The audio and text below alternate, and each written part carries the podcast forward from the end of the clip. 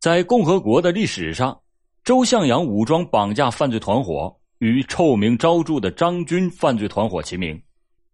几年中，他们先后在全国六个省份作案七十五起，杀死二十四人，杀伤十八人，勒索财物折合人民币数百万元。同一类型的恶性绑架案件不断的发生，涉案者遁迹千里之外。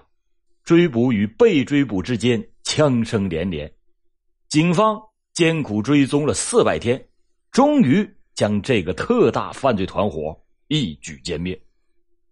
欢迎您收听老欧讲大案，追捕悍匪四百天。案件来源：刑侦档案，原文作者江澈。在两千年十二月十五日凌晨六点多。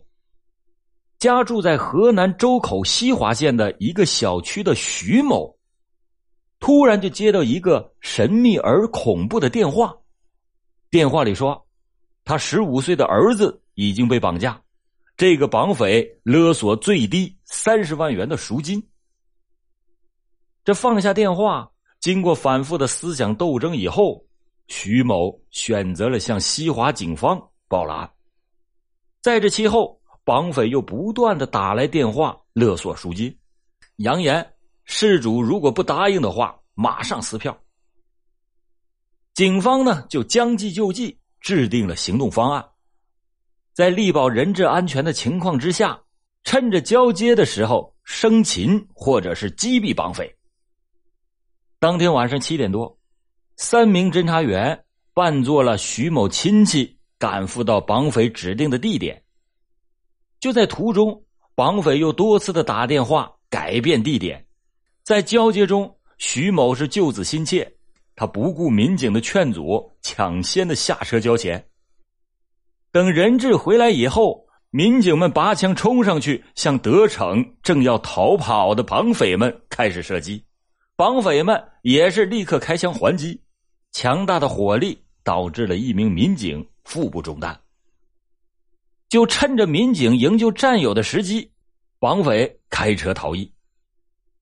如此持枪绑架人质的恶性案件，是周口市从新中国成立以来这是首次。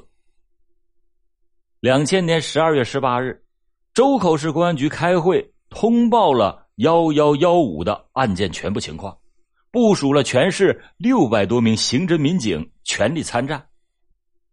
通过现场勘查和对绑匪的电话录音分析，警方就把绑匪所在的范围大致划定在周口市的淮阳、太康、鹿邑和商丘的浙城四个县交界部的四十个乡镇，抽调了四县警力驻扎在鹿邑县新集镇排查。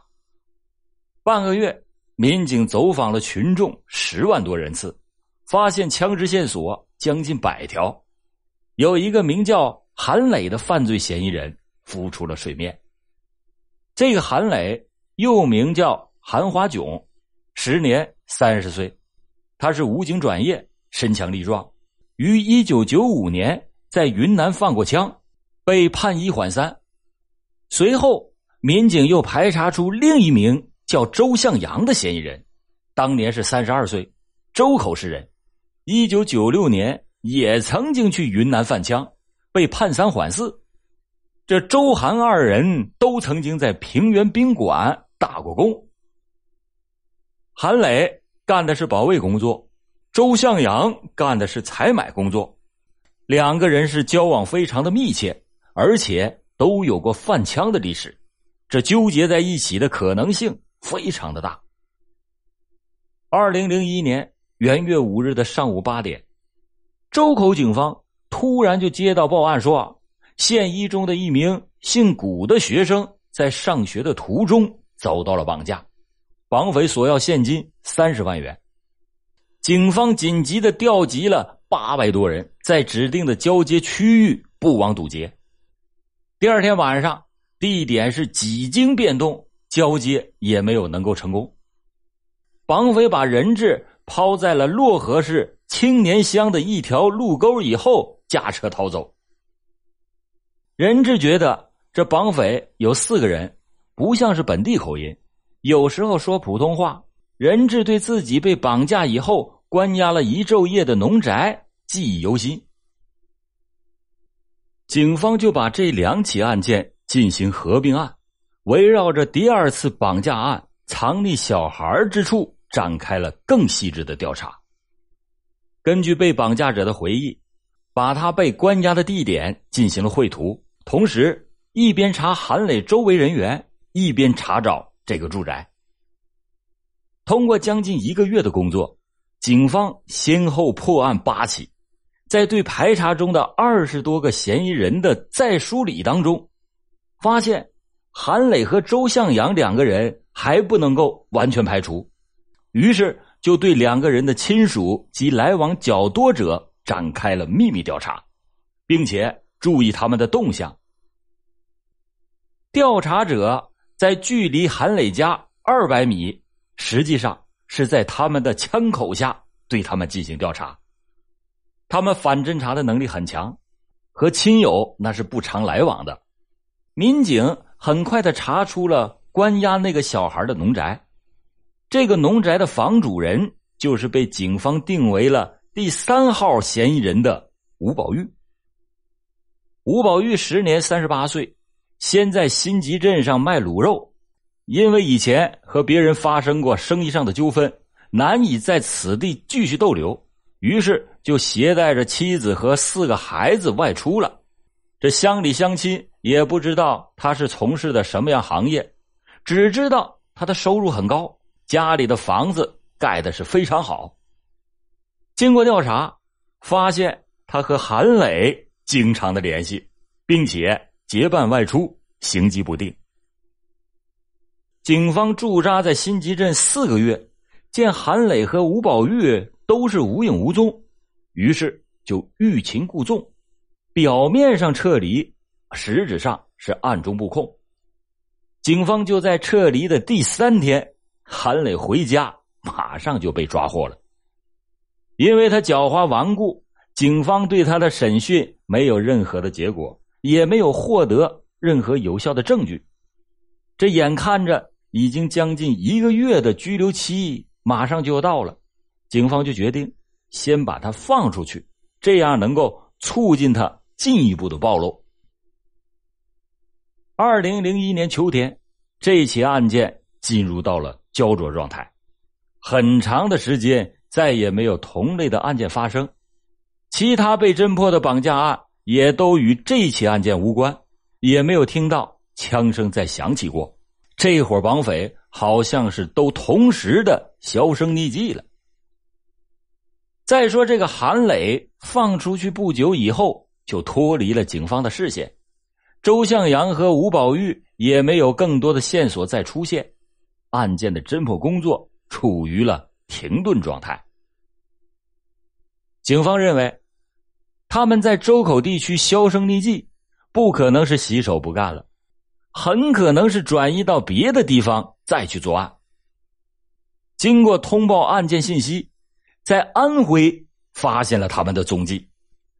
在安徽砀山，十四岁的少女赵阳于二零零一年九月底被绑架，绑匪的作案手法和串并案非常的相似。先是提出来要一百六十八万，受害者的父亲准备了六十八万。就在交接的时候，恰巧这个时候有一辆林业局的警车路过，绑匪怀疑这是赵阳的父亲报了案，于是就终止了交接，商量着如何杀掉人质。他们把这个小女孩拉到了偏僻处，先给打晕了，然后脱光了衣服拉到一个小水沟里，折磨了七天以后，然后才把她埋在了那里。女孩的尸体。被挖出来以后，经过法医鉴定，当时只是处于昏迷状态的女孩，其实是被这伙丧心病狂的绑匪给活埋了。他的父母目睹了女儿的惨状，当即的昏死过去。周口警方通过听绑架赵阳的绑匪索要赎金的录音，证明了这两伙绑匪的口音、口语特征完全相同，于是。马上就并案侦破。专案组又了解到，山东、安徽、江苏等地陆续的发生了多起武装绑架人质案。警方先后赶到案发地进行调查，发现无论是作案手法，还是交接方式以及火力配置等情况，都与幺二幺五案惊人的相似。随着侦查工作的进展，另外两名嫌疑人邓永良、张国强浮出了水面。据可靠的情报，这伙歹徒已经潜入云南。公安部决定挂牌督办这起案件。河南的警方组织工作组奔赴云南的河口，与当地的警方取得联系之后，也开展了调查工作。河口地区是中越交界处的一个边陲小镇，它与越南仅有一河之隔。经过秘密的调查，民警发现周向阳已经在云南河口又结了一次婚，成了一个家。二零零二年元月三十日下午两点，河口警方去周向阳妻子所开的服装门市部进行秘密侦查的时候，正好周向阳也在店里。被民警碰了个正着，因为他们不认识周向阳，于是就炸喊道：“周向阳！”这个周向阳就下意识的啊的答应了一声，随即他也就反应过来，拔腿就跑，一溜烟的跑没影了。与此同时，在河内这边的监控民警发现韩磊回家了，紧急的就报给了专案组。专案组立即的派人在附近进行布控，想要在当天晚上抓捕韩磊。此时已经是临近春节，河南省公安厅和专案组已经掌握了韩磊一伙大量的证据，估计他们这个团伙可能要于春节前后要做个大案。为了防患于未然，警方决定分别在河南、云南两地进行守望。事夜，警方以迅雷不及掩耳之势突袭了韩磊的住处，抓捕的过程是惊心动魄。韩磊的手里不但有冲锋枪和五四手枪，还有手雷，一旦是有所反应，那后果是不堪设想。在韩磊的住处，警方搜出了一批用于绑架人质的作案工具以及有关公安专业刑侦资料，这就印证了。他们团伙作案前是经过精心的策划组织，警方就趁热打铁，立即的提审韩磊。在河南警方抓获二号嫌疑人韩磊并进行审讯的时候，云南警方在中越边境的边陲小镇河口也遭遇到了一号嫌疑人周向阳，并把他团团的围困在山上。云南警方是在县城外两公里处的槟榔寨发现周向阳的，他是刚从山上下来，踏上了柏油公路想劫车，警车里的民警陈凤祥根据照片上的特征一眼就认出了他，马上就来个急刹车。周向阳发现以后，拔腿就向山上跑去，车上跳下来的侦查员大声的喊道：“周向阳，站住！”没想到这个周向阳马上就拔枪射击，侦查员也是立即还击。周向阳很快的就窜进了路边坡上的一个厕所里，一边与警方噼里啪啦的枪战对射着，一边大声的喊：“再打我就扔手榴弹，同归于尽！”停车的地方和周向阳躲避的厕所只有六七米远，只是因为坐飞机去的云南没办法带枪的民警陈凤祥。马上的下车，跑到了前面不远处，打电话和县公安局联系，要求迅速的增援。等陈凤祥打完电话，枪声突然停了，在一旁观战的群众告诉他：“你刚离开警车十来米，周向阳就从坡上的厕所三米高的地方跳下来，钻进了警车里边。这困兽犹斗的周向阳钻入到警车以后，五个侦查员一起向他开枪。”周向阳的大腿被击中一枪，而警方的这辆警车是无级变速车。这周向阳不懂，他也开不走，于是就打开车门，趴在车门上对侦查员还了两枪，又向山上跑去。因为侦查员们的子弹都已经打光了，就不敢贸然的追击。此时，河口已经出动了几百名警力，把周向阳团团围在了山上，并且在重要的通道卡点增设了机动组。当地的政府还发动群众，能有一千多人配合搜山。云南的河口两面和越南交界，地形十分的复杂，加上当年打自卫反击战的时候，在山上挖了很多的猫耳洞、防空洞，这既利于逃跑，又便于隐蔽，抓捕的难度非常的大。弄不好，这个周向阳就可能跳出保卫圈。就在大家忧心忡忡的时候，在河口南溪河的八条半处，有村民发现了周向阳的踪迹。他说：“啊，有个人从山上瘸着腿下来，还问河水深不深，哪里有竹筏能过河。”在围捕之前，有关方面早已经把周向阳的通缉令到处张贴，村民们对此是尽人皆知。这位村民很聪明的，一边把周向阳支到了上游三百米有竹筏处的边防哨卡去自投罗网，一边。报告了当地警方，警方就迅速的组织警力进行围攻。在南溪河对面二百米的地方，就是越南的边境。周向阳一旦是用竹筏渡过河，再对他进行抓捕，那就是非常困难了。周向阳这个人不会游泳，站在筏子上目标又太大，他只好是把筏子当成救生圈一样推着走。一边持枪朝后面追他的民警进行射击，警方已经从三面把他包围在渡口，高声喊话令其投降。没想到这个周向阳手脚并用，拼命的向对岸逃窜，还向民警开枪不止。这眼见着周向阳已经过了五分之四的河面，民警们就一齐开枪，把他击毙在中越边境的界河南溪河中。民警们不顾寒冷，跳进河里打捞起了他使用的手枪。经过搜查，死者的身上还有手榴弹一枚、五四式手枪一支、子弹二十多发、各种的手机号卡二十多张。根据死者的特征和所携带的证件，警方最终确认此人正是作恶多端的周向阳。那边云南警方击毙了周向阳。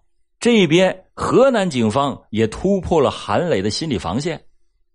根据韩磊交代，在警方搜捕之前，他和吴宝玉、周向阳以及张国强都有过联系。警方接着就对吴宝玉和张国强的可能去处进行了大范围的搜捕和布控。两千零二年二月四日的晚上，侦查员奔赴西安，经过仔细的排查。没有发现吴宝玉、张国强的踪迹，而后又返回周口。八天以后，专案组又了解到，邓永良有在新疆的一位老乡开的旅馆里打工的经历，于是就派人连夜的赶往机场，在大年三十的晚上赶到了新疆奎屯以后，在一家旅馆里抓获了吴玉宝和张国强。经过初步审讯。这伙歹徒从一九九五年逐渐的勾结在一起，先后的四次从云南购买枪支弹药，其中五六式冲锋枪一支，五四式手枪七支，自制火药枪七支，手雷七枚，子弹数百发。他们先后在河南、安徽、山东、江苏等六个省份作案七十五起，杀死二十四人，杀伤十八人。勒索财物折合人民币数百万元。二零零四年七月，罪犯韩磊、吴宝玉、张国强等被验明正身，执行了枪决。好了，感谢您今天收听老欧讲大案，老欧讲大案，案案都震撼。